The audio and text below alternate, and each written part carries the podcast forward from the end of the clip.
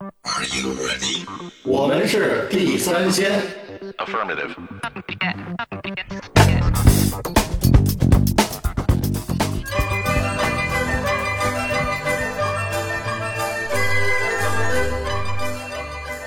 您过过年年好，哎基本上还可以哈。啊嗯！，哎，我是老许，我是野人，我是独嗓，哎，这是新春佳节，这二零二三兔年哈，兔年到了，兔年儿那就看你了，看你是捡嗯看的我是这个大年三十 儿对啊，还是大年初一啊？对对对，反正今天聊的这话题跟这过年有那么点儿关系，因为这个前两天啊，有这么一新闻，就说这山东啊，有一天夜里，有一辆小轿车在这路上一边跑啊，一边顺着那天窗外边就呲花，还呲花啊是吧？哎，对，往外呲花。啊，最逗的是看后边车还有一警车跟那儿跟着啊，越走越远，然后就成为这夜空中最亮的星，就这么一个新闻，怎就么着是一个那个运花炮的车是吧？不是，不估计就是是一个市民，哦不就是一市民啊，拿着加哎加特林往天上滋，对，就是一加特林或者一窜天猴吧，反正是往上这是哎突警察突突局突突突突突突，哎，对，反正就是那两天有好多这类似的新闻啊，还有一人在那天桥上，呃，那儿那儿拿一钻天猴在那儿发射，然后一帮城管冲着他喷那个灭火器那干粉哎，啊，我我还看一个新闻是怎么着，就是，呃，说有一个政府，要不是就是机构组织的，本来就是说晚上八点大家一起那个看哪儿，然后有这烟花表演，嗯结果呢，因为它那种是大型的嘛，机器控制，嗯，呃，然后机器也不知道出什么问题了，本嗯来应该是放半个小时到四十分钟的花炮，就是那种呃，先放一个什么花，然后天上又有什么字儿，主题的慢慢嗯一个一个放。嗯然后结果呢，说是不知道操作人员的失误啊，还是说那个机器出故障，所有的花炮都在十五秒钟之内一起就放出来了。我操，巨壮观，就是大家都等半天，我操，十五秒就结束了，还以为这是第一个节目呢。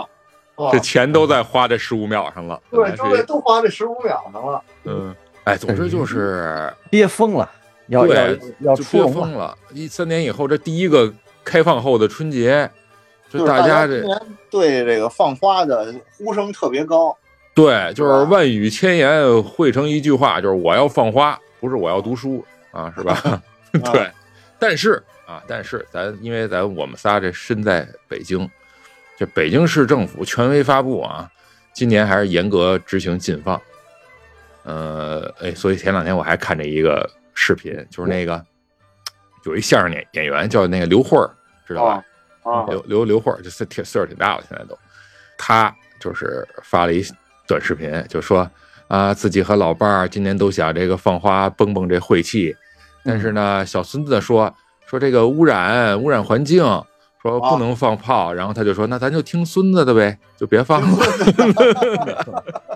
这个，哎呦，你这有点抑郁，嗯 呃，有指点桑骂桑的。呃，指桑骂我桑。我们那个就是呃小区呃社嗯区的那个 A P P 还老发什么禁止放花，啊那个海淀有海淀这边嘛你们社区还有钱做 APP 呢？啊，居委会公的众号吧居委会 APP，对对啊对 我操！居委会都 A 是 P 公 P，众号吧，还是小程序啊？不可，哎呃我觉得作为就就是公众号，不太就公众号，公众号，公众哦号。，嗨，我像像我觉得那会儿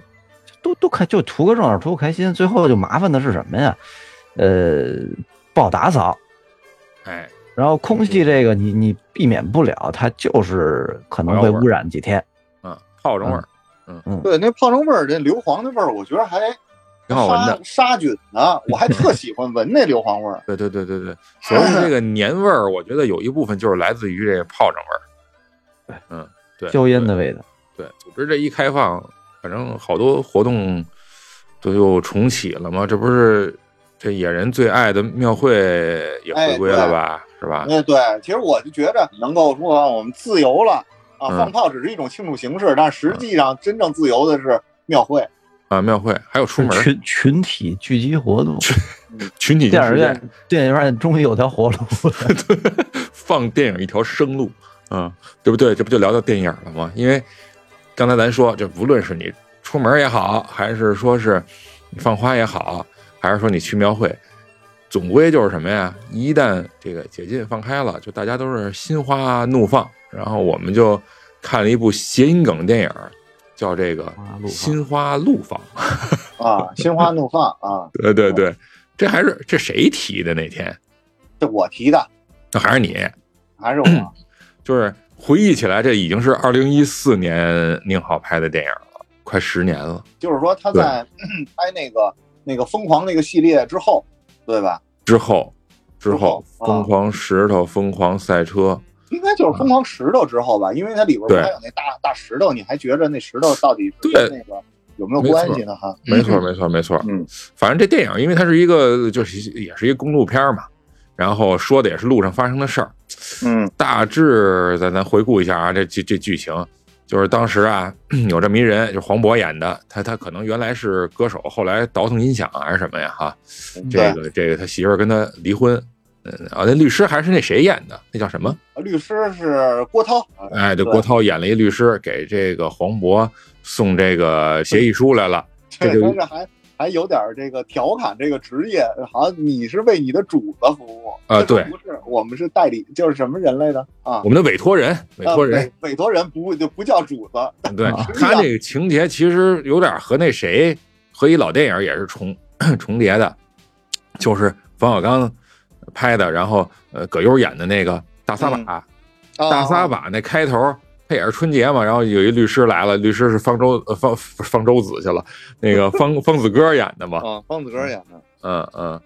对，我记得最经典的一台词儿就是那个前妻啊，给他一些补偿什么之类的，然后葛优还说了一句“丫还挺仗义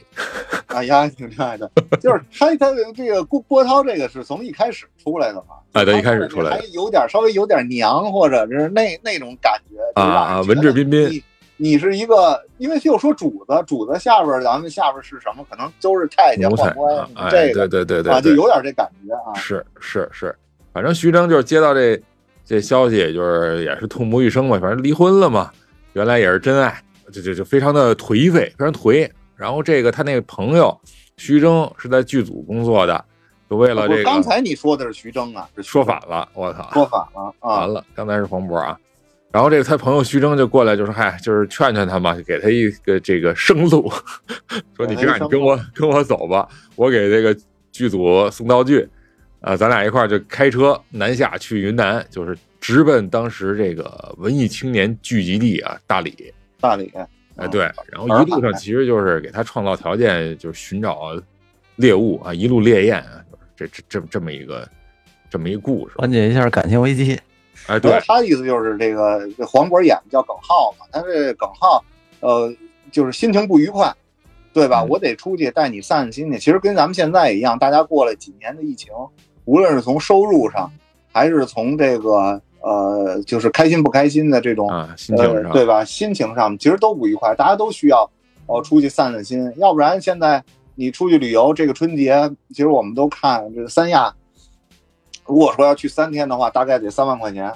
然后呢，你去我哪去个城市，现在机票、酒店，如果是稍微暖和点儿的啊，就基本都是这样。他这个嗯说的也是，但是他没有说是路上旅游或者什么这些费用，他就是说这一路上，就是大家在遇到这些不开心的事儿之后，就真的需要出去散心。你又不让放炮，对吧？现在对大好，这可以去庙会了。那对大家利用这个春节多走出去嘛，那对就吧？只能心花怒放了。心花怒放，没错儿啊。对对，但是嗯这路上遇到的它是美景是吧？这美景是是是一个个的当时美人渡，啊，女对女郎啊是吧？ 这是吧？这个咱可以说说啊，这这这它几个女性角色，就你说啊对不是一不是一夜不都是一夜情哈，都是不那不种都是，最后是找到，就最后是那个徐峥没找到找真啊爱找到了结找到婚了了嘛，对对找到了找到对了，吧？对对对对，因为他就是黄渤，他老是打不开心里嘛，然啊后呢，对啊，放不下就嘛看着女的啊就看到女女性，他就比较抵触，有反感嗯啊，所以他那个话都是呛着聊。但是那个徐徐峥不一样，他目的性非常明确呀、嗯对吧？我就是为了捧着聊，我到到哪儿给一下子打个核核酸我就走了，嗯，是吧？测个核酸就走了。我觉得他抵触的不是女性，他还是没走出原来那个，就是他那个女女女友或者他的老婆袁泉的那个那感情线。哎，对，其实这个片儿还一重要的一个，就是它其实是双双线叙事，还是双线叙事，就是呃，这个宁导的这个哎，特对点，他的这个玩风格玩这时玩这时间，对吧？他另那他另一条线其实就是呃五年前的一个时间线，就是这个黄渤的老婆袁泉演的这文艺女青年，她离开都市，然后前往大理寻找邂逅。她其实也是一个烈焰，就女性烈焰，我觉得是啊反向的。然后是又救狗又泡吧，在那儿认识了当时在这个大理唱歌的，应该是啊这对对对个这个对对对。这个没这个错这没个错嗯黄渤，哎，俩人相识，开开始始一段看恋情这，个时间线的啊时候，还觉得有点乱，有点乱哈。有点乱，就不看到最后，不看到他们俩擦那个墙，哎然后写对对那个对字儿的时候，还是看不太懂，就得看对到对最对后才能看懂。是是是，我其实一直以为是，就是他们俩人往这个大理走，然后啊、哎遇见，最后得遇见这个对袁泉，但实际上不是那么回事儿。嗯，不是那么回事儿，其实袁泉就是他的前妻，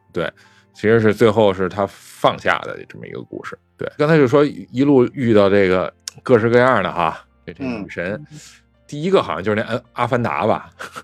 啊，对，第一个就是他们第一站先到了天天门山嘛，嗯，天门山又是一个好像是一个，我怎么看那像个影城啊，还是说是一个专门表演的地方？因为我们我也没去过，有点像堂会的那哎种对感 觉，对对对，我觉得就是一个乡村的一个呃就马戏团啊，对对，他说有天门山，但是我一看就有也有一个城门楼子，然后呢，嗯之前他还在那个城门楼子底下跟猪八戒什么那个 对来的时候，合影 对，合影， 对没错没错，对，反正一影视城，然后这这《阿凡达》，因为当时哎，《阿凡达》是哪年来的？这不正好也是快十十年吗？今年是播的《阿凡达二》，当年正好是《阿凡达》火的时候，所以呢，这个路演呢，其实就是一帮那个女孩扮成阿凡达的那蓝皮肤的那个人的蓝精灵的样子啊，啊，然后在台上哎扭屁股扭腰，这是吧？搔首弄姿，没嗯有是为了这个拍卖活动的其中一个助演的一个项一呃个是小表演啊，是为了是吸是引大家。这嗯个这儿有一个，这儿有这么多一个阿凡达女孩在这表演，大家看过来，看过来之后，主持人就说：“哎，这时候我们有一个，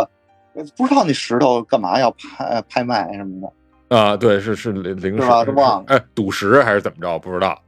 反正徐峥就看上其中一个，他他刚开始还是想给介绍给黄渤，那黄渤当时心心情没在这儿，结果他自己上了，哎，”对，因为黄渤老怼人家嘛，呃，对，然后俩人就那啥了，嗯对，吧？哦大致是这么一个情况。然后对，这是第一个女主角。但是第一个女主角之后呢，就跟那个徐峥就有点纠纠缠不清了。哎，纠缠不清了，就后来有二次嘛，他说一就就就一定不能睡睡二次啊，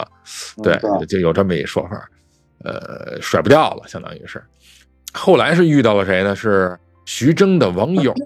是吧？徐峥呢，就二次再把这个自己网友介绍给黄渤，然后呢，让黄渤冒充网上的自己，对吧？对，冒那昧然后谁了？周周冬雨吧？哎，周冬雨，哎，这周冬雨这这扮相，我觉得完全超乎我这个对她的这个印 象。小乌，哎，我对周冬雨在这剧里边还挺深的印嗯象，嗯，小小乌龟， 小乌我也龟，是对，小乌龟。我操，什么是小乌龟啊呀、怎么深了？你跟我说说。周冬雨这个，无论从形象还是她的，嗯、大概的故事情节，呃印象还挺深的。嗯，就是那有一头个一就脑那袋杀马特个 那个杀马特周丽娟嘛叫，啊，瘦瘦小小的那么一个，你看你说他是成年吧，不像是成年，她就是干未那个成年事儿。那个那里边说了，她不有一个小男朋友嘛，然后呃，在屋里把他们俩给堵屋里了。就是总之，周冬雨演这么一个嗯青少年啊，这个这角色，然后平时原来她都是那种特清纯的样子，就这里边是成一杀马特，而且还相当狂野啊，对对，就是对很很主动的那么一个很状态很很辣是吧？就这种，我我当时好像觉得他是就是有点儿表现想表现小镇青年的那种想出去的状态，啊，对对对，是是是，是吧他就是说你你只要带带我出去，带我看世界，我怎么都行，我就用我身体来，嗯是吧？就是来来来报答你，就这种。就周周冬雨本身就是挺俏皮的那种状态，在这里边儿就呃基本放飞了，完全放飞了，我印象还挺深的，尤其那个有点缺心眼儿那状态。你看，从他们的这个剧里边，就是他对北京的了解，只是在这个秀发和、呃美发什么培训学校，然后说嗯你连这个、这个学校都不知道，你还说你是从北京来的。然后这时哦候黄、黄黄渤他拿出身份证，你看我是不是从北京？我是不对是对北京人，对对吧？有这么一哎情节，那个周冬雨，这个周丽娟这会儿才信了，说你那你怎么着？你跟我打一耳钉，意思就是你跟我身上有只要有同样有啊共同点，我就跟你，我跟你走。然后一下嗯黄渤傻了，说你他妈嗯要跟我走，这跟我走什么意思？就跟徐峥跟他说的不不一样了嗯啊、以为就是我只要啊， 把那个周冬雨给办了，然后呢迈迈出这个向新生活第一步，我我整个人就从阴影里走出来了。但实际上呢，这些这一路上的这个这些女孩呢，都大家想法嗯都不是这个啊，嗯，而且当时关键。这个周丽娟那种状态，哎她不是后来这不有一小男友出现了吗？嗯，就让这个呃黄渤觉得自己是一个小三儿的那个那个啊对位置了，对对对但实际上他是因为小三儿他他失去的源泉，嗯那他更加的就没法接接受这种，对吧？就这一下就代入了嘛。对嗯嗯对但对是其实这个我这么着想起来啊，就是他们两个算是嗯那个世界的人，就就就挺比较文艺的吧，算文艺青年的那种状态。但实际上路上遇见的这些人，没有他们那种心境，一路为了是玩儿，一路为了是烈焰。但是那个草台班子上面那个阿凡达，嗯，啊，周冬雨，他们都不是，他不是那种想法，人家都是想这这，要不有自己的目的，要不想找找到一段感情。就对独丧说的这个，他就是前面你如果咱们先聊到这个两个女角色，她们都是要跳出现在的生活的。阿嗯凡达那个也是对自己现在的这个老在台上浓妆艳抹，弄一蓝一身蓝，然后跟那儿跳也不满意，嗯，对吧？他因为不不满意，所以徐峥打解开他的这个心结了，他才觉都是得徐徐峪是他一贵人，嗯，对吧？他才带跟徐他峥好脱离苦海。嗯脱我离苦我当海时其实我当时对那阿凡达那那个演员印象还挺深的，我说这卸了妆应该挺好看的。这挺好看的啊后后来我觉得卸卸妆了嗯妆也不不挺挺好的啊。嗯，其实是挺好的。对，然后这这个这时候他见周丽娟的时候，那个谁就追过去了，嗯，对吧？见周丽娟的时候，谁就追过去了？谁追过那去了？阿凡达就追过去了，阿凡达就追上那个谁了呀？啊哦啊，追对，这不就有追上了徐峥他那们个第二次嘛？结果就跟徐峥这就算是是吧，做弄假成真，啊嗯，对，一直一路跟着他要，对，就这么一个。然后呃中间不是跟到他们，就是到那个这洗浴中心是吧？有一些那个服务的时候，嗯对，被被他看见了嘛，对，所以就生气了。但是从那儿也也也，其实我觉得就是徐峥也是，他改变了自己。原来他相当于是一花花公子嘛，就是一路真的是在烈焰，他觉得反正一夜一夜情、露水夫妻也是大概是这么一个一嗯个，想法。但实际上啊就这回可能他也动了动了真感情了，因为他气急败坏嘛，啊，对。大概是是这么一情况，反正我觉得这前两个女生就有点像那个《回来的女儿》里边那小秀的那种感觉嘛，就是想从这小地方或者说啊想改变自己命运那种感觉啊，是吧？或者是嘖无处抒发的这种这种情绪，这个但第三个可不一样啊，第三个把他们俩都给都给震了，相当于是己。你说的第三个是谁呀？就是开着 mini 的那个，他们俩在路上、嗯哦，张丽是吧？对啊遇见，在路上遇见但的我他们，我倒觉得第三个不是张丽，嗯，第三个是大嫂。大嫂，马马夫是吧？哦，对对对，第三个是她，就是因为他们俩遇见了前两个女孩儿，都是嗯都是以这种我得跟她聊天儿，嗯我得取悦这个呃取悦前两个人儿，我才能够达到一些目的。嗯，然后呢，后来他们俩，他们那耿浩就觉得，呃，我这样太麻烦了，我嗯不如去夜店里，我花钱，我找人啊啊啊啊我找人来让他来扮演那排解一下个寂寞性角色，让他来取悦我。所以这时候那个大嫂那个角色就出现了。哎，然后他为什就么我对大嫂一点印象都没有？哎呀，还名场面呢嘛，就啊那这个个多那什么呀？他拿钱，他拿钱砸那个谁马苏，然后说你得说你对不起我，然后你得说你爱我。其实他的意思就是让你得扮演我的啊啊前前妻的那个角色。啊对对对对对对，他就对吧还是希望能从那个就是那个感那段感情，他也觉得恨自己受了伤了，对我必须得有个报偿，呃，这种感觉。对，有个爆场，然后就是特别冲动，然后这个时候就嗯因为就是那个呃，阿凡达过来，然后扇了大嫂一嘴巴，然后这时候大嫂就急了，就是后边就摇人去了，啊然后才引出的那个小东北，就是雷佳音那个啊、对王对宪辉老师对出来对对反对串，就是串了这么一段儿，我操，最对对逗的对这一段儿。是是是，他们俩他等于是惹了人家，就是为什么是大嫂啊，惹了人家这当地黑社会老大的女人，哎，对，但他这有点不合理，这为什么当当地黑社会的这大佬的女人在这在这个洗浴中心里边待着呀？那他这个意意思就是说，这个人以类聚，物以群分，那个我操，这样啊？黑暗势力就是这这种不好的人，只能找不好的人 啊。嗯，但是马他也苏没哎说是他大嫂，他就说是他女朋友嘛。然后他那个雷佳音什么底下小弟管他叫大嫂啊，就是啊，这没角色。反正我，哎，你觉得马苏好哎呀，看吗？你说我觉你得就说那这个扮相这部电影里边多少演员对后来出息了，不是啊是雷佳音那时候我已经是看，呃，你就说王宪辉啊，王嗯宪辉就是王大艳家辉能吧？够哦看那样子。，王艳辉，对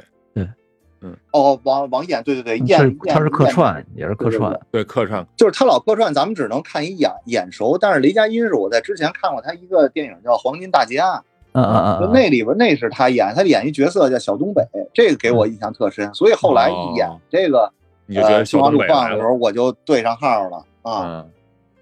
那反正对，我哪儿了？这里边真是你还还有李晨呢，哦，啊对，对还有李晨，对啊他演的是一保安还是演一什么呀？什么呀？李晨演的是把那个黄渤的媳妇儿，就是袁泉抢走的那个第三者，啊，高富帅哦，对对，对对对，对他就跟是那个没夏错雨没夏错雨演的是开谁着？A 八过来那个接袁泉的，最后哎，那不嗯是下下雨吗？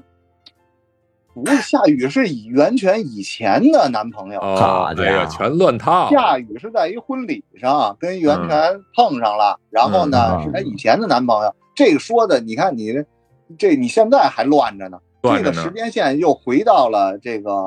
夏叫唐小雨嘛，她这个袁泉，嗯嗯她之前去大理之前的事儿了，嗯，等于是先遇先在一婚礼上遇到的那个夏雨，下雨，然后呢，被她的闺蜜呢在呃婚礼上就是说想给她征婚，然后所以她灵机就是想解围，不想太尴尬，就说：“哎呀，我也马上要结婚。”嗯然后她说完这个话啊？之哦，对后呢对，对对对，嗯，有说点啥意之思后就为了给就为了呃给自个儿圆这事儿，另外也想逃离都市，所以去了大理，最后一串事儿遇上黄渤了。你知道她怎么跟李晨认识和什么时间吗？啊，是他们俩是二零一一年在，就是他呃袁泉和黄渤是二零一一年在大理，在那个石头墙上刻上了一嗯个嗯叫做“耿浩对不起唐小雨”，然后呢，呃最后最后影片最后的镜头啊， 然后就扫这面墙，慢慢往上扫，呃往上扫的这个镜头呢，就是好多人都在墙上留言，然后最上面有一个最后一个镜头是写的是李晨怎么怎么着，嗯，那嗯，等于是那个时间段是在二零，应该他们俩认识过两年，也就是说我理解啊，是呃袁泉先在这儿碰上黄渤，黄渤结婚了，然后呢，在这在他结婚的过程中，然后又认识李晨，还是在这个地方哦，啊，自己出去玩了一趟，对自己出去玩，具体是不是出去玩或者怎么，反正又是在这儿认识的。木头那个这李地方晨就留这了么一个丧网，太丧了，这地方。不是说这个什么一夜情之都吗？啊对，一夜情之都嘛，啊，嗯，关键这地是儿，拆散家庭之都。 关键这地儿还是沈腾开的。啊，对，是腾开。当初的沈腾也就客串个这个。我就没啊沈没想明白沈腾当时挺瘦啊，大理现在您要你去过想吗，没去过我，我去过没去，我去过。嗯你给讲讲讲 什么什么样的个地方？大理其实，你说我是跟我老婆去的嘛，因为我我我对那儿的嗯理解就是有的有个洱海嗯，苍山洱海嘛，啊，嗯，就苍山洱远处海。看看雾雾气蒙蒙，近处看水水汪汪那么一个地。嗯，然后那个，呃，哎，那那那叫什么来着？那个老老说就管就是，凡是你上传的都叫都叫什么歌？什么什么歌，你你知道，你嗯知道我对洱海的，就是突然这么着，突然想啊，我对洱海的那个呃理解就是是什么呀？密密云水库 那水库好，其实差不多，是吧？其实差不多。挺大个儿一湖，然后你你一时半会儿你也绕不过来，但是你说大吧，又没有那么大，嗯你，真的跟他妈青海青海湖似的，对吧？ 也不是那种一眼望不到边儿的地方。就是你看它，因为大理跟之前你很多那个就是咱们早期的中国电影有很大关系，就五五朵金花嘛，五朵金花不讲的蝴蝶蝴蝶泉边是吧？这个在大啊大理的那个那三塔三塔寺吧，那是嗯什么？对，就这些。所以所以到那儿玩儿去，你只要上他那个洱海那船，嗯你男孩儿上去，他就管你叫阿鹏哥，啊，然后女孩儿进去就是金花比较浪漫的那么一儿个，地方对，它就是一个，对，它就是老让你往那爱情上进行一些想象了。但是反正说说回说回来，你看袁泉去的那地方就是小唱片店呀，嗯小小咖啡馆啊，就确实大理竟是这种小小的小店。哎呀，好多那个就是北上广的这个文艺青年们，对，为了追寻这种文艺梦，去那边开个小民宿或者是对对对对酒，店儿。你想挺多，的二零一四年这电影是我们去的时候是二零一三年，就正好就、啊就那 个就是那样子，对比较对，而且比较它有火一个那什种么不同？为什么文艺青年还愿意去？就是当时来讲，它对比丽江，同样是在云南啊，也是在一条啊线儿上啊，茶马古道那条线儿上，呃，就是它的商业味道确实没那么浓没丽江那么重。啊啊，对，开而发且的比较晚，开发比较晚，而且我们住的也是住村里嘛，就是人洱海边上，那个老板就是。呃，就像刚才哪儿杜去桑杜桑说的，哎，就是从好像从南京过去两口子开的吧，开的那种客栈，而且那个感觉就和那个呃，就是呃黄渤他们去住那地儿就特别像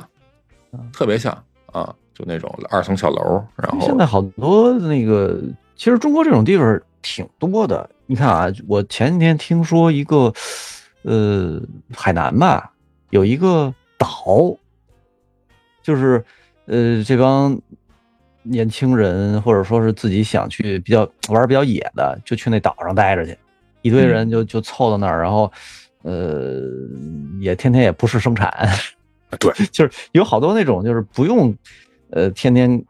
远程办公的人，对他们就在在那儿生活嗯，滑冲浪啊，晚上 party 啊，然后呃没错儿，篝火晚会就就就而且天天就这么玩儿，而且已经升级了。你想，你看，你还说冲浪是吧？而且就不是生产，就跟岛上待着，就是嗯这像很多人，你看北京就去阿那亚什么的，就就升级了。你看那个现在大理已经成什么？十年过去了，人那边也不可能，不不是不可能啊，就不仅仅是说民宿不民宿的了，好多人跟那儿是买房的，买房那叫那叫北什么院子，大理院子那，你去看看那那贵着呢，嗯而且那个小院儿搞起来不错，真是不错，很贵。已经已经变成从一个房地产投资了已半经是，仙境的地方变成了一个世俗化了， 是不就是是？他就总得让你人得有人气儿嘛，对吧？要这都是仙境，没人气儿也不行。嗯对，所以你你看袁袁泉就跑那儿就是寻找但人气我儿，我看这个，就因为袁泉这角色，我倒对嗯特别不向往，没什么意思。没什么意思是吧？对，没什么意思。就是他这些，就是都是像袁泉这样的大龄文艺女青年，又嗲又又装的这种人，装嗲，，嗯，对，这这这，我就觉得特做作。是有点做作。比如刚才说的救狗、泡吧，反正就是抖啊就是机他灵每。一个跟抖大机家灵表表达感情的这个方式，还有说是他说话高傲，本来年龄就挺大了，还得装一下少女那种撅一下嘴，或者嗯，怎么转身就走啊？什么就是老得那样，就特别跟他年龄不符。反正她的扮相是这几个女孩里边儿最不真最，实的，我觉得反正最没吸引力的吧。从男男性的视角来对没看，吸引力的啊。你对还得说说说张张丽，对我就我你们老不说张丽，我就我就老觉得还是这里边儿，反正我觉得就是张丽是最最漂亮的。最性感。对，其实张丽本来就是前两天张丽还有出席一个活动，穿一身连衣的露背的那种大纱裙子嘛，是黑吗的？啊，还有还还出席活动，还出了一组大照蜜片儿呢，对，反正我觉得这影片里他都是开的小小 mini 小是蜜吧？大然长腿后大长腿，而且他还就是他有还是有点知性的那种感觉哈，这个啊对白领儿哈，但是就是大长腿这一下就就是很性哎感，确实是。哎，这个这个张力在电影里的角色最后也也没成吧？没成啊，对，这不是是同性恋是吧？对，是同性恋。哦。哎他们，我怎么这？哎，我怎么对他一点印象？就你只说你喜欢人家，你还不着心看？ 我就记着他们开车那段儿了，就是是吧？就那段儿你看啊，他嗯就是因为那谁、那个是个 T 徐 峥，徐峥想那个扮张力，然后呢，他呢就故意接近人家嘛，然后呢，嗯对张力一眼就看出来他不是好东西，对然后对，呢，你徐不是个好 gay，啊啊，对，不不是，先说徐峥，先说觉得徐峥不是好东西，然后呢，嗯徐峥这时候呢就是灵机一动，就是说你看后面那个，后面那他其实是 gay，、嗯然后他然后这时候张力就高兴了，哎，原来都是 gay，那大家就没有、不用防备了。嗯，然后这一路上呢，他就对黄渤特别好，所以误，呃，给黄渤的一种暗示，就是说他觉得给对黄渤有好感，嗯对？吧？然后后来在机、机场的时候，他们要走嘛，就说就回去了，嗯。然后在机场的时候，这个因为那边黄渤的前妻就是那个那个袁袁泉又打过电话来了，对对对，然哦后就对对说对，他是马上就要结婚了，然后这时候是黄渤有点破防了，嗯就说你怎么这么快？我这儿还啊，啊我没走哎这个呢一，路向南，我这还没从影子里走出来，您那儿就迈向新生活了。嗯，意思就是你是不是有点太快了是？然后他就有点破防了。然后这时候正好有这么一个张力在这儿给他暗示嘛，他就说干脆我就跟张力表白了得了，你那儿结婚了，找了李李晨了，对吧？然后我这边也找一大长腿，对吧？嗯嗯然后他这时候俩人就说干脆就给机机票撕了。嗯然后撕了机票，然后就奔张力去了。结果这时候看着张力跟来找张力的那个女孩，哎，我不知道那个女孩是不是周笔畅演的，因为我看着有点像，戴一黑框眼镜儿，然后有点嘻哈，然后贴了一脑袋小辫儿，贴了一脑袋对黑黑人小小辫儿，然后最后他们俩，呃，要跟表白走到玻璃对面的时候，看见人家俩人抱在一块儿了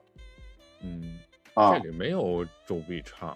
没有周笔畅，就反正我觉得那个那个角色有点像，就是就是那样有点小圆脸儿，然后戴一个黑框眼好镜像儿，哦你这然后就好像有点印象，呃，对，反正就经历大长腿之后哈、是不是就是黄渤就自己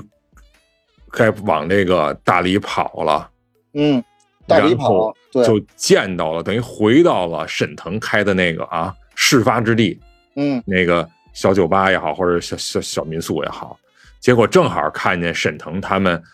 正在拿这些游客哈，各种文艺青年的这个呃录像混剪了一段特别哎对恶心的视频，是吧？嗯，而这对对个恶心的对，角色这就前言和后语都是嗯剪出来的啊，，对，就对对，就而且最恶心的这角色等于让让他老前妻这袁袁泉来来来用的是他的素材，嗯，然后其实这也一用下别人的了，只不过他也用别在人看的时候，他对这个他前期太敏感了嘛，对吧？这里对边有他，他那其实别的女的也有，对但是他对不认识嘛，嗯，对啊对对，沈腾他们就说这不前妻吗？这跟你也对没啊什么关系了，这这这你你你何苦说拦着我们呀？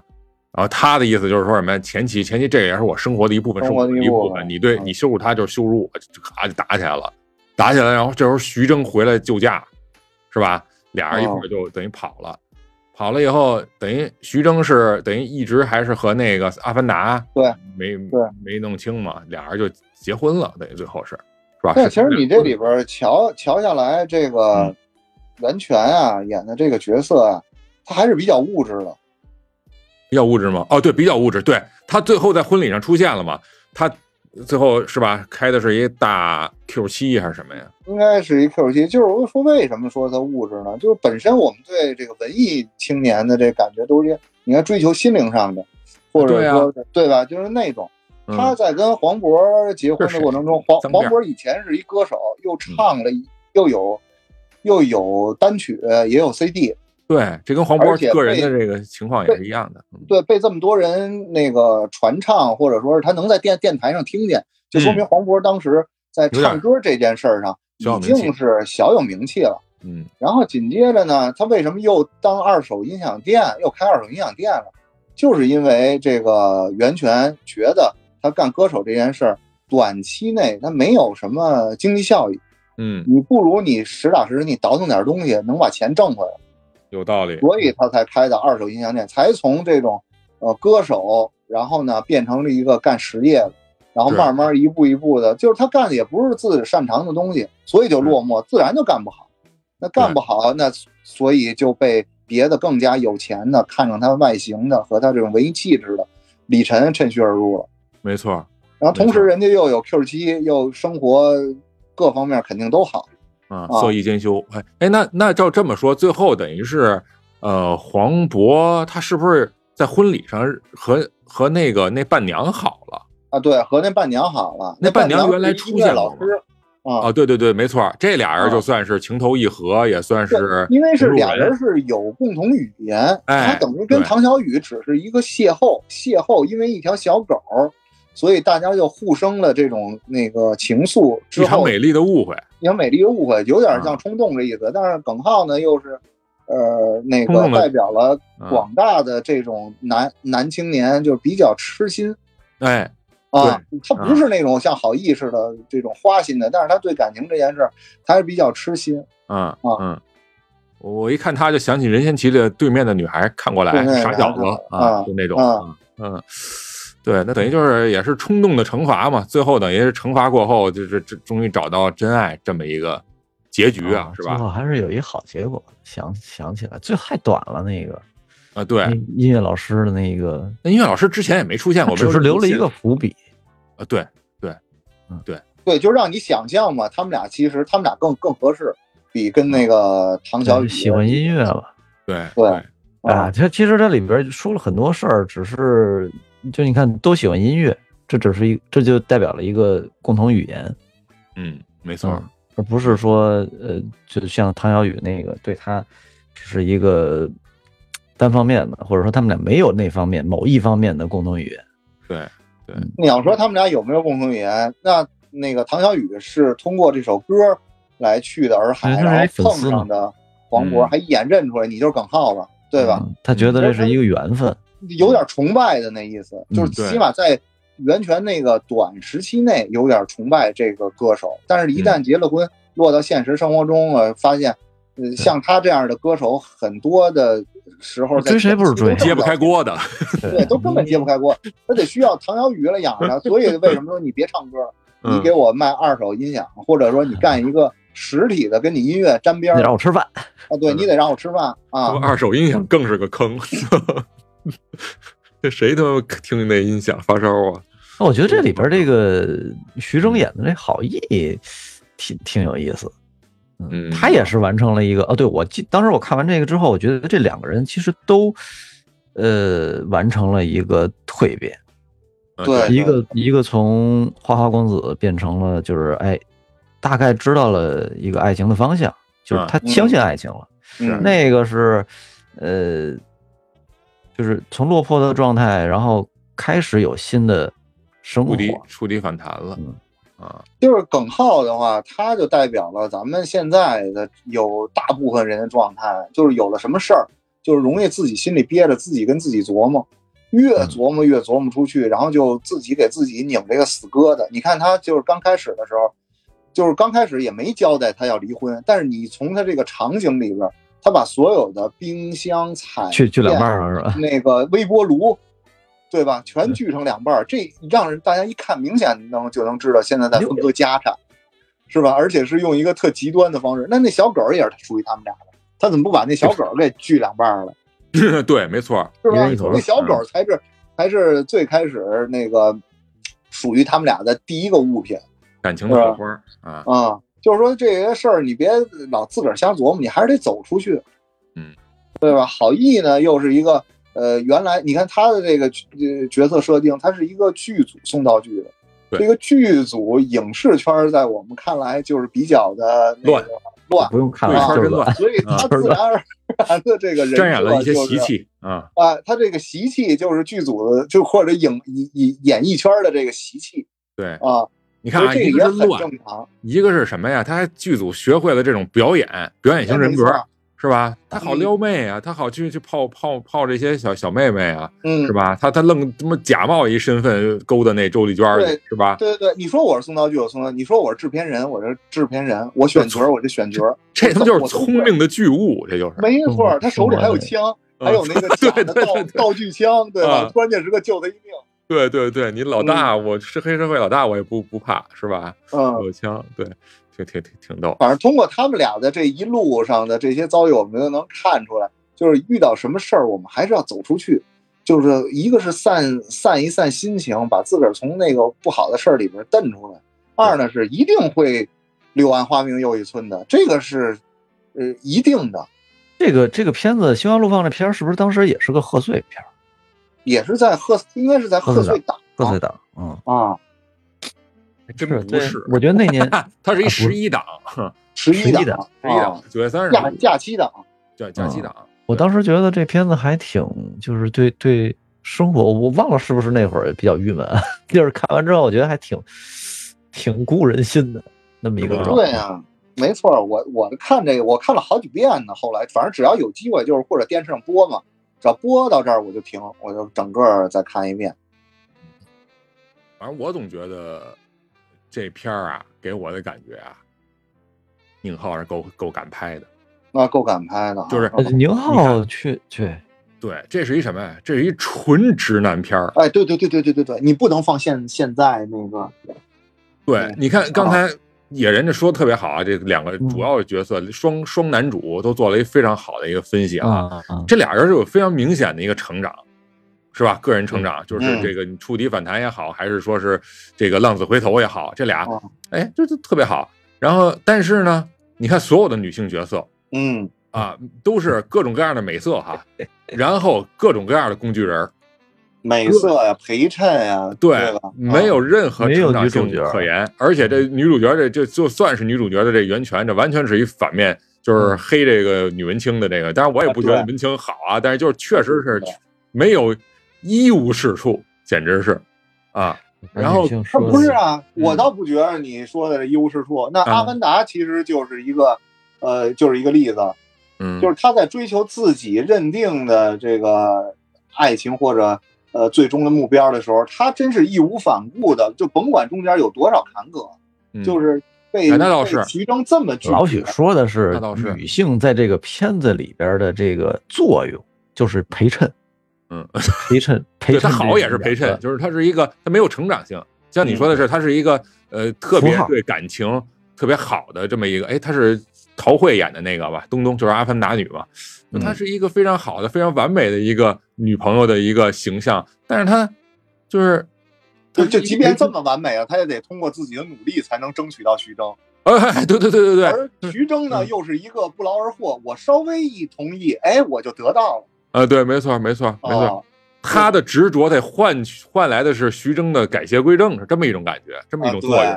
有点不平衡，确实有点那个这个角色。呃，直男的描述占了八成，呃对 对对对吧？啊，对他，他成立，但是他我觉得他现在这个这个环境下，他绝对不敢这么拍了。嗯，要不现在也没什么可拍的了。现在坏猴子还拍什么吗？不知道，还真是吧不知道他拍什么，他肯定不会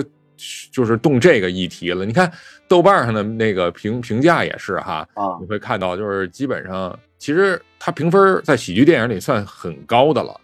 但是你能看到近期的这些就大家的短评里边都觉得啊你不开黄腔你拍不了喜剧是怎么着呀？反正是就是对这些是吧，就是他这种手法呀，呃，有点嗤之以鼻。嗯，反正我是觉得这是一难得的直男片儿，但是以后不太可能有了。是吧？ 这么一嗯哎呀，这就现在所谓的这个女权，我觉得有点儿偏、哎你甚至这海报，这海报连一个女性的一个头都没有女性的头像都没有啊啊。，头都是被那个他倒对他对倒不是说是女权，现在也不是说是女权怎么样，就是呃女女性的这个呃家庭地位啊和这个话语权越来越高了，而好多的男性呢又比较弱，就政治正确嘛，你就不能去，起码你从一文艺作品上，你不能去这么特别愣的去表现直男的心态，你啊必须对表现一个对女性是尊重的心态才啊这个尊这个重表现才行。但实际上呢，有些这这男性的这种这种想法，它是很真实存在的，你不能嗯其实回避嘛，是吧？而且包括这里嗯边兄弟情，这两个人互相互相衬托去，去去让对方成长，互相呵护对方，甚至是，对吧？啊所以这，呃，我觉得其实还挺难得的，但只不过就是，他他他以后不能拍了这种。就是在当下那个影视剧高产的时那个时期，呃，对可能什么题材我都能拍，我拍了之后都有人看，甭管说好的说坏的，起码都有声音。现在是拍出来呢，要不然就是被这些影评一分钟就给说没了，没人看；嗯 要不然呢，就是对中国这个只要是呃中国演员演的，先减一百分儿嗯啊，要不然就是这一这一类。反正我还是挺占这个国产影视作品的。啊嗯，只要中国人演的，我都愿意看一看。反而倒是外国人，嗯，拍出来的，除非是那种变形金刚啊，或者那个非人类的，非非人类的，就是特别科幻的，我愿意看。就是外国生活的和，嗯就是要不是要不是说《楚门的世界》特别牛逼，我也不会看。啊啊，要不是说金凯利演的啊，对，金凯利特疯，对，对我也不会看的。就是他就像是这类的片子，外国的我就不喜欢。嗯，嗨，我就是觉得，主要是觉得这个叫什么，呃，呃，徐峥演的这种花花公子算绝种了，在中国的 影视剧里边绝种了。啊，影视剧里边不会描述这么直接。对这么一个他如果是一花花公子，他就会变成一个变态狂魔，在现在来说，啊，对对对对对对，是吧？他就变嗯成变态了，好人， 全都脸谱化，对，全都脸谱化，而且 他是污污名化了。但啊是这里边呢，徐峥他还能哎成长成一个好好人，或者说他一个啊转转变，他有一个嗯这个就是以后不会存在了，这我觉得挺可我是惜觉的得，我是觉得，就这种现在这种文化现象是有问题的，因为本身，呃，艺术创作或者说是你甭管什么类型的艺术创作，它都不是给所有人看的。嗯，就是你绘画呀，就电影这种大众艺术，它也不是给所有人去看的，因为你就像，呃说极端点儿的文艺片儿这种东西，它它，你你很多人他不愿意看，是看不下去的。嗯，快，这这这这这，对吧？啊，然后那非得按照你的意思是非得看徐峥这样的，就生活中有我刺激说的我说的意思就是说，大家不要抱着这个先入为主的态度去看，说这个电影就是为了呃主旋律啊，或者是呃嗯个人的这种喜好，而是说你你看完了之后再说，再去想，呃，导演或者演员他们要表现出来什么样的东西，嗯，看的是故事，看的是这帮演员的，看的是编剧，看的是演员的表演技，嗯而不是说呃以真的是体现一个什么价值。我这个东西是，嗯，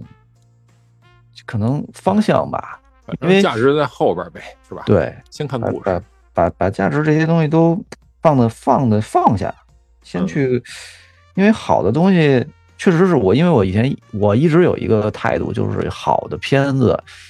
呃，你不可能往前倒，你你你倒一点儿，你都得往回看，慢慢看，你不能快进的。啊，所以就是你沉下心来去看这个片子，你包括有一些那种齁长齁长，像是《美国往事》这他妈俩多小时，你 你说你你不踏踏实实的看它，你看不懂，你就没法去了解它这个故事的来龙去脉，或者说演员是什么样的状态。现在你说好归好，人家不想花这时间，你也没辙。这本质上这电影还是娱乐嘛，是不是？啊，对对对对，大大众娱乐性这个是一个问题。这对就所以我就说嘛，呃，艺术的东西不是给每一个人看的。哎嗯，就导演拍出来，你看宁浩在中国的导演圈儿，他就算是一个异类了。嗯，本身一开始拍的这个，他第一个片子叫什么？花田还是什么来着？嗯，宁浩的第一个片子是，应该是， 《香火嗯，香火，》啊嗯，香火那个片子它就不是一个很多人都能看得懂的东西。嗯哦，后来后来也是因为是是因为他讲故事的这个能力很强，嗯拍出了这个《疯狂的石头》对，然后慢慢慢慢的才呃绿草地那那那那片子儿童电影儿都不是那个呃很娱乐性很强的东西。他老想玩花活，那他想表达自己，嗯，这个、对哎你看一个宁浩，一个贾樟柯，你这玩意儿，你搁中国呃宁浩就算有大众市场了，贾樟柯这你你 你让你让他去卖卖票去，他真不行，对吧？他挣不回钱来。对但是我觉得你要是说宁浩、贾樟柯，我觉得如果像这种想特别表现自己，我觉得姜文的这个啊呃民国三部曲也有意思。也是挺自我的嗯，一种表现形式啊。他已经算是姜文儿就是屈服于市场的一种状态了。但是姜文儿牛逼就牛逼在他他讲故事的这个，他后边慢慢往这个说人事儿上去了。啊你看那个就是太阳照常升起吧，啊，嗯，那你你吹前面宣传了那么多，最后不也是一败涂地的票房吗？是嗯是嗯对吧？嗯，是那它太飞还得多商了，业化一些啊。对，你得满足多数人的这种就是怎么说喜好吧，或者说或者说都是好导演。你说《鬼子来了》那种片子，或者是那啊鬼子个、来了对吧？嗯都不能上映 的，嗯， 那你说还真是是好电影吧？肯定是好电影，你看得下去啊。所以我，所以我就说，嗯，如果说愿意看电影，愿意踏踏实实的坐下来，包括看书什么的，呃，先先先先接受，嗯先保持着一个接受的态度状态，然后，因为中国电影，嗯，有点像，我觉得有点像欧洲的状态，就是导演更自我一点儿，而不是像好莱坞或者是呃韩国片子，它更偏向于市场。嗯，嗯，其实还都是结合着就会比较好，结合要不然那段时间贺岁片儿特别火，嗯就都结合上了，就会就会好，又有当下的时事问题，然后呢又有这种诙谐幽默的对讽刺，对哎，这个像就张文、比较姜文这种导演太少了。我刚才独丧这么一说，我还真觉得啊，宁浩和姜文还有点像，虽然风格上有差别啊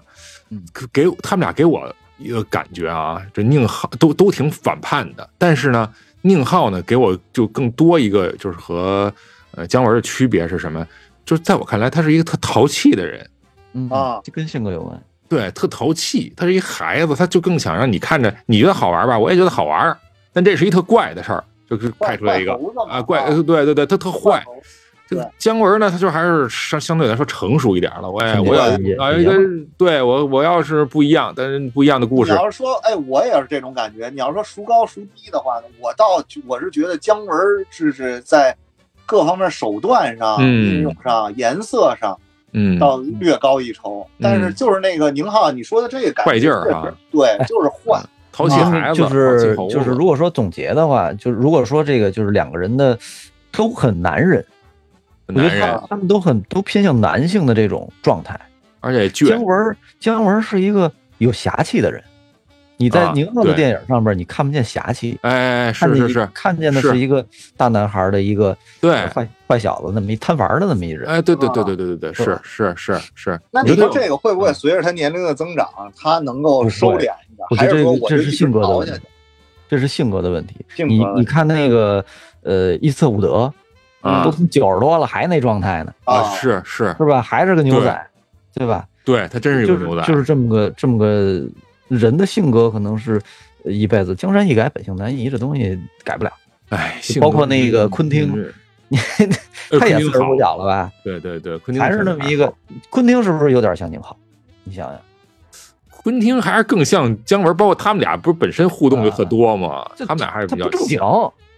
他可哦能哦，你说片子那个，哎，对对对，片子的感对觉确实有点像宁浩，不老正经的那个那个状态，对，真是不正经啊，没有没有一个是是就思维的这种跳跃性，哎，他像宁浩，但是呃爷们儿的那个劲儿，哎，又像姜文儿，嗯嗯，什么都敢说那个， 是，就是学半天姜文自己活成了宁浩， 这这是都是咱们学人家，我觉得。 哎，操，对对对，啊，对吧呃，相互借鉴，相互借把鉴，把对吧把把昆汀分成两个人，一个是姜文儿，一个是，哦，然后又哇又不同的往不同的方向发挥的更激这烈。哎这比喻我还真是头一回听说，咱们还是可以聊聊姜文的。我觉着姜文的这个民国三部曲也看了好多遍。嗯，可以聊聊，我我但我是啊真就得是我再看看，这值得一遍一遍一遍再看，这这个个姜文的那个里边的信息量可太大了。对太大啊了，太大了，就像他们这种，等于是在片子里边埋彩蛋的导演，我觉得真的厉害。哎那个太姜文的这个系列片是不是也是这个时期拍出来的？也是一一几年到一几年的时候，对吧？嗯所以我们现在看那个时期真是高高产。哎，是这，我跟你说，我觉得啊，如果没有啊疫情的话， 这个时代会黄金时代会持续。持续啊，嗯嗯，说到说到这个，我靠哎，呀，疫情真是改变了世界。我一嗯看一步之遥嗯，也是二零一四年，也是二零一三，因为我就那记个得嘛，就是那个时间段，嗯疫疫症，呃，邪邪邪不胜正，邪不压正，邪不压正，嗯，邪不压正那个，我我最是最近老看老看老看，他他不是根据一个小说叫《侠一隐》八年，对，呃嗯改编的嘛，那小说本身就很有很张北有戏海，张北海，啊张北海，，那小说剧本本身就很有戏，然后这个这几个演员，呃，包括那个廖廖凡，嗯，，这哎呦，这廖帮凡人我特喜欢，嗯廖凡是吧？你说这几个啊人跟一块儿擦出的火花，真是哎呀，有意思。那个漠漠河舞厅了，跳舞啊了，但但啊是一步之遥，我当时我真是后半段我真没看懂，没不明白，就是他跑到大风车那块对儿，什么那对，什么啥啊意，思啊？这不那就是太前面看懂，就是文文章他们举办那个选美大赛那块儿，你看啊对得懂呃对对，就到选美大赛往后我就不行了，就不明白了，什么意思啊？他都可能是有一些有点像那《阳光灿烂》在梦里边的一些解析了，啊，对，你看啊，隐就跟喻你说你说这个就是太阳照常升起啊，就是他张张就张就对它更加的那个就是魔幻，或者嗯说这梦幻。但是我起码我看不懂没关系，就是我我欣赏的是那种梦境的感觉，就梦跟着他一块儿梦游去就完了，嗯嗯嗯嗯嗯，嗯就爱丽丝梦游仙境了。但是问题是这，这一步之遥，你不是什么还是一特落实，就是他实际的一故事吗？你也没跑那梦里，就是你还是在那个，对对我我就我就觉得有点儿就是不明白了后边儿。那这个时候，嗯你看你需需要的是什么？就是这个时候需要那个一一分钟需要宁浩说出说来电了影，啊！对对， 那啊这个时候才需要他们。我跟你说，你需要的是什么？是需要跟一块儿，就咱们咱们几个人，哎，都喜欢看，坐一块儿看，看完之后哦一边哦儿边儿说哎，还真是哎对，咱哪天咱来一个，就咱现场咱看一观影会，观影会吧，咱对来一个。那观影那不如那得关一电影吧，不能关一电视剧一集呀、啊，关于电就影我我岔开说一句啊，其实我从小我就有一个梦想算，是算是小梦想，对，嗯就是大家一块儿坐在一块儿，哎，看一个片子，然后哦一后来边咱们在看，宿舍里的时候，不就是坐一块儿看吗？啊，对对啊，那种回那到种状宿态 舍，不很好吗？我就说说起那会儿那个一个我印象特别深的一件事儿，嗯，在那一块儿看山村老师，啊，山村老师，哎呦，我不知道你有没有，对对对，我我也不知道你有没有印象。象，对对对，就是我当时看是怎么看的，我是蹲在床上看的，我操，为什么我蹲前面有一人，前面有一大块头，啊？是哦白瑞吧？你得比他是白高一瑞点才是行白瑞是是白吧？瑞吧？是啊白瑞，他又高又壮，打篮啊球就是那个就是谁都谁都坦克似的那么一个人，然后骚高我闷壮我，趴在他肩膀上， 他胆儿还最小， 对我趴他肩膀上，呵呵搂着你这叫 我我在我在他耳边吹气，嗯 我靠，因为我看过那个山村老师，我知道下一步他什么时候他他是就是直接吓唬你那种状态吹阴风儿你搁那儿，啊！我这说那哦吹一会个儿就就楚人美来了，噌，这这头发都立起丽，姐就跑了，我记得。直接就破门而 出，我嗷嗷操，叫着跑了。 我不知那啊道山村，我老师感那会儿给我印象也特深，确实挺害怕的，我都不敢。那么感谢你的收听，《地三鲜》将在各大音频平台上线，欢迎大家收听订阅，一键三连，随手转发。如果您对我们哥几个聊的内容有共鸣、有建议、想质疑、想吐槽的，都欢迎你在评论区留言输出，互动交流，我们都会回复。同时呢，想听我们聊哪些话题，您也可以在评论区告诉我们。好，就这么着，咱下期再见。五月千里来相会，无缘对面手拉